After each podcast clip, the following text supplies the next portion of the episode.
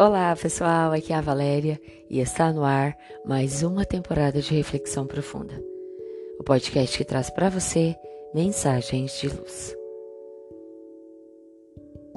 Bagagem espiritual. Não é novidade a genialidade que algumas crianças demonstram em tenra idade. Lembramos de Mozart iniciando a composição de sua primeira sinfonia aos oito anos de idade, enquanto já encantava a nobreza com execuções primorosas ao piano desde os cinco anos. O grande violinista Paganini era aplaudido em um concerto em Gênova aos nove anos. Vitor Hugo era conhecido como a criança sublime, tendo recebido um prêmio em Tolosa pelos seus versos aos 13 anos. Em anos mais recentes, tem proliferado o número de gênios nas artes, nas ciências, nas letras. Nascem em nossos lares, estão ao nosso lado. A família da brasileira Laura Regis Buchelli transferiu residência para a Flórida, quando ela contava seis anos de idade. Houve inicialmente uma preocupação com a adaptação na nova escola e com o idioma.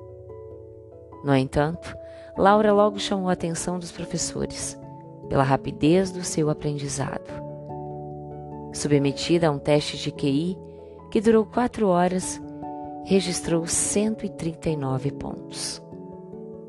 Logo depois, começou a participar de campeonatos na escola.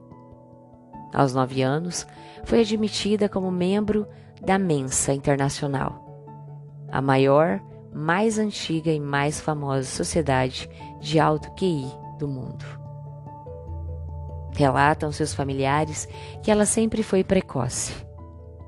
Com dois anos conheceu o alfabeto e lia pequenas palavras. Lê todos os dias, devorando uma média de dois livros semanais. Ela tudo aprende com facilidade. Foi participar de aulas de música e apenas ouvindo tudo assimilava. Manifestou vontade de aprender o idioma francês e rapidamente conseguiu.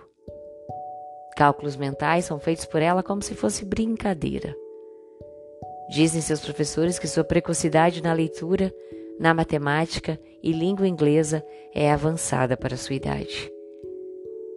Afirmam que ao chegar no ensino médio, ela poderá pular algumas etapas, dado o avanço que registra em seus testes. Fatos semelhantes a este nos fazem indagar o porquê desses pequenos gênios. Embora se possa pensar em muitas hipóteses, como a hereditariedade, por exemplo, essa possibilidade não responde a todos os casos.